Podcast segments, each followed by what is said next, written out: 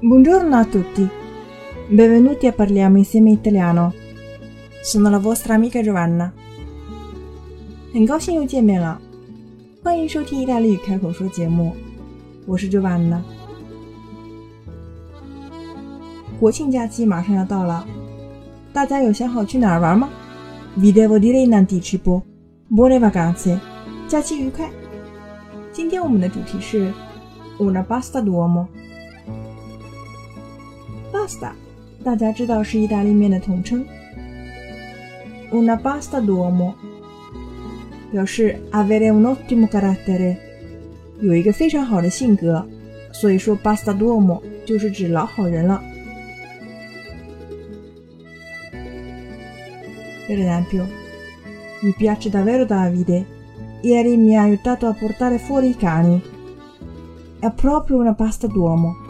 我非常喜欢 Davide，因为呢，昨天 mi ha aiutato a portare fuori i cani，他帮助我呢，portare fuori i cani，把狗带出去，他帮助我去遛狗了，真是一个好人。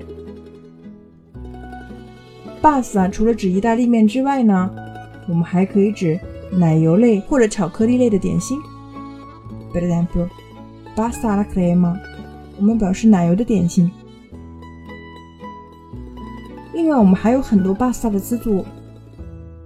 Per esempio，我们说 avere le mani in pasta significa essere pratico o essere a conoscenza qualcosa，熟悉某事，或者呢知晓内情。